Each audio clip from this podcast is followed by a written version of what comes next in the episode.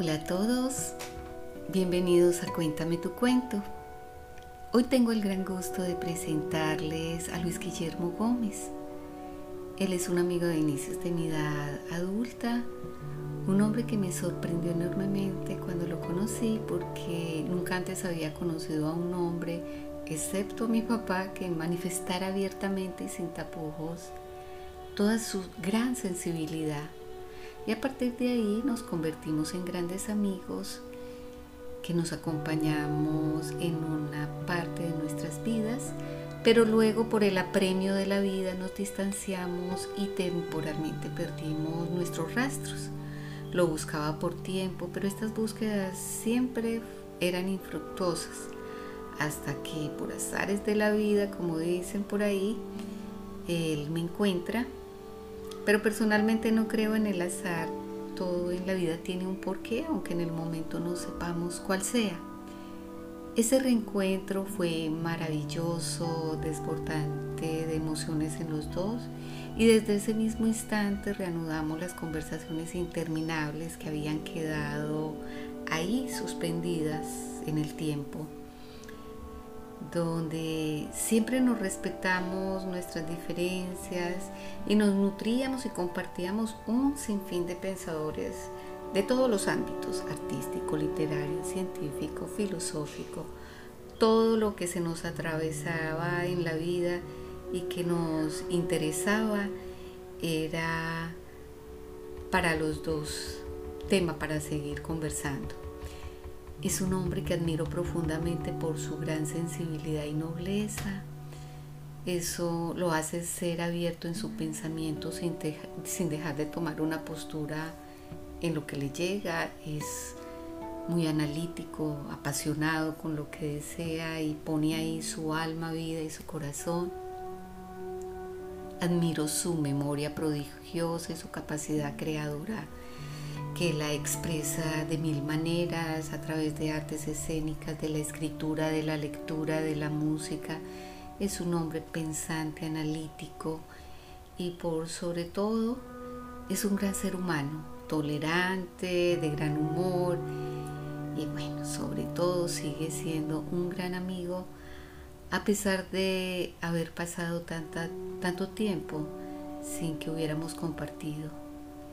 Mi sentir con nuestro reencuentro ha sido como decirle, hola, te estaba esperando para continuar con lo que dejamos pendiente, de seguir conversando sobre lo que nos llega y recibimos de la vida.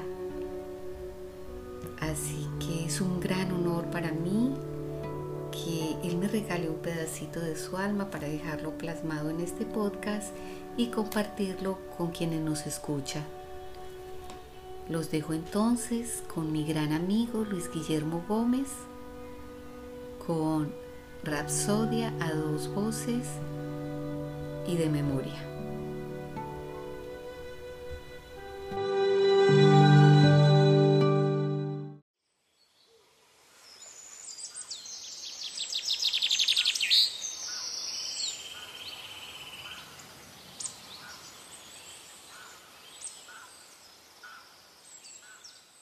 Dirás este pasaje en la forma que te lo he declamado yo, con soltura de lengua, no con voz desentonada como lo hacen muchos de nuestros cómicos. Más valdría entonces dar mis versos al pregonero para que los dijese. Ni manotees así, acuchillando el aire, moderación en todo, puesto que aún en el torrente, la tempestad, y por mejor decir el huracán de las pasiones, se debe conservar aquella templanza que hace suave y elegante la expresión.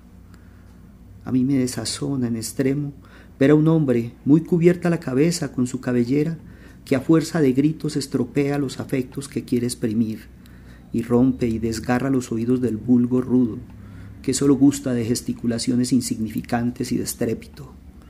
Yo mandaría azotar a un energúmeno de tal especie, Herodes de farsa, más furioso que el mismo Herodes. Evita, evita ese vicio.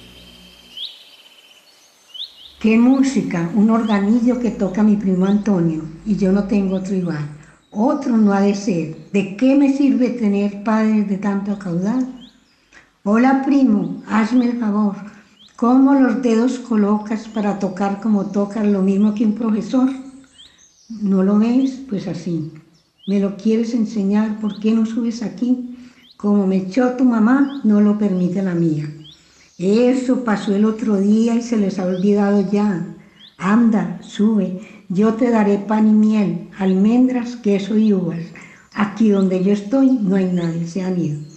Bueno, voy, pero me pagas de contado, como quieras. Ay, ha caído en el garlito, me lo da o se lo quito o se lo rompo también.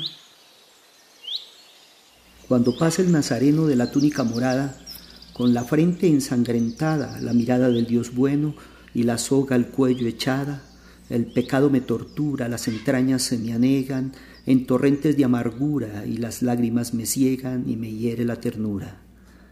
Yo he nacido en esos llanos de la estepa castellana, cuando había unos cristianos que vivían como hermanos en República Cristiana. Me enseñaron a rezar, enseñaronme a sentir y me enseñaron a amar, y como amar es sufrir, también aprendí a llorar. Cuando esta fecha caía sobre los pobres lugares, la vida se entristecía, cerrábanse los hogares, y el pobre templo se abría. Y detrás del nazareno de la frente coronada, por aquel de espigas lleno campo dulce, campo ameno, de la aldea sosegada los clamores escuchando de dolientes misereres, iban los hombres rezando, sollozando las mujeres y los niños observando. Y los niños, admirados, silenciosos, apenados, presintiendo vagamente dramas hondos no alcanzados, por el vuelo de la mente caminábamos sombríos junto al dulce Nazareno, maldiciendo a los judíos, que eran Judas y unos tíos que mataron al Dios bueno. A ver, a ver, qué precioso. Y cuesta mucho dinero. El alcalde nos lo ha dado por haber sido los primeros. A Luisito un lapicero, al hijo del médico una caja de soldados. Y a mí me ha tocado en suerte este que ves, ya lo veo. No creas que son premios a vuestra disposición y a nuestro claro talento. Si hubiese así, hubieran, quien dudara de que hubiesen premiado al señor cura. Dice no, ¿quién lleva el traje más nuevo? Vive en casa más grande y tenga lo que yo no tenga. Más, como vosotros os pobres y vais vestidos de viejo, le da lástima al alcalde y por eso os da los premios. Es verdad que somos pobres, pero tú qué tienes que ver con eso. Mi padre lo ha dicho, también el maestro, que los próximos, que los próximos serán mejores. Entre lo que me dicen y lo que me dicen ellos, creen yo a los mayores. Hermano Francisco, no te acerques mucho. Yo estaba tranquilo allá en el convento, al pueblo salía, y si algo me daban estaba contento y manso comía. Mas empecé a ver que en todas las casas estaban la envidia, la hazaña, la ira, y en todos los rostros ardían las brasas de odio, de lujuria, de infamia y mentira. Hermanos a hermanos hacían la guerra, perdían los débiles, ganaban los malos. Hembra y macho eran como perro y perra, y un buen día todos me dieron de palos. Me vieron humilde, lamía las manos y los pies, seguía tus sagradas leyes.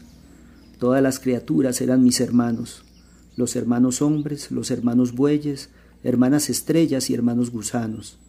Y así me apalearon y me echaron fuera, y su risa fue como un agua hirviente, y entre mis entrañas revivió la fiera, y me sentí lobo malo de repente mas siempre mejor que esa mala gente. Déjame en el monte, déjame en el risco, déjame existir en mi libertad. Vete a tu convento, hermano Francisco, sigue tu camino tu santidad. Ahora has visto, muñeco, que quizá no hayamos almorzado y quiera darme consejo. Es que yo no sepa, primo, no te enfades. Si te ofendí al hablarte, nunca ha sido tal mi intento. Pareces un angelito y por eso no te queremos aquí en mi casa. Pues yo a vosotros sí os quiero. Si aquí no vienen mis padres, ni vosotros vas a verlo, como que somos familia que por vosotros comemos. Aconseja que os respete, faltan nunca mis palabras ni un acierto. Tú no puedes figurarte lo que yo sufro y padezco. Cuando me mandas huir y darte gusto no puedo. Ahora, como estaba solo y me llamabas contento, He subido aprovechando que mis padres están dentro. ¿Cómo? que quieres irte, lárgate. Déjame solo, déjame. Papá, mamá, ya se lo diré al maestro. Juanchito tiene cuatro años y es de su madre el consuelo, con su charla indiferente, con su mirar hacia el cielo. Para sostener al niño vive del trabajo Nora, muy siempre por ir a misa, despierta desde la aurora.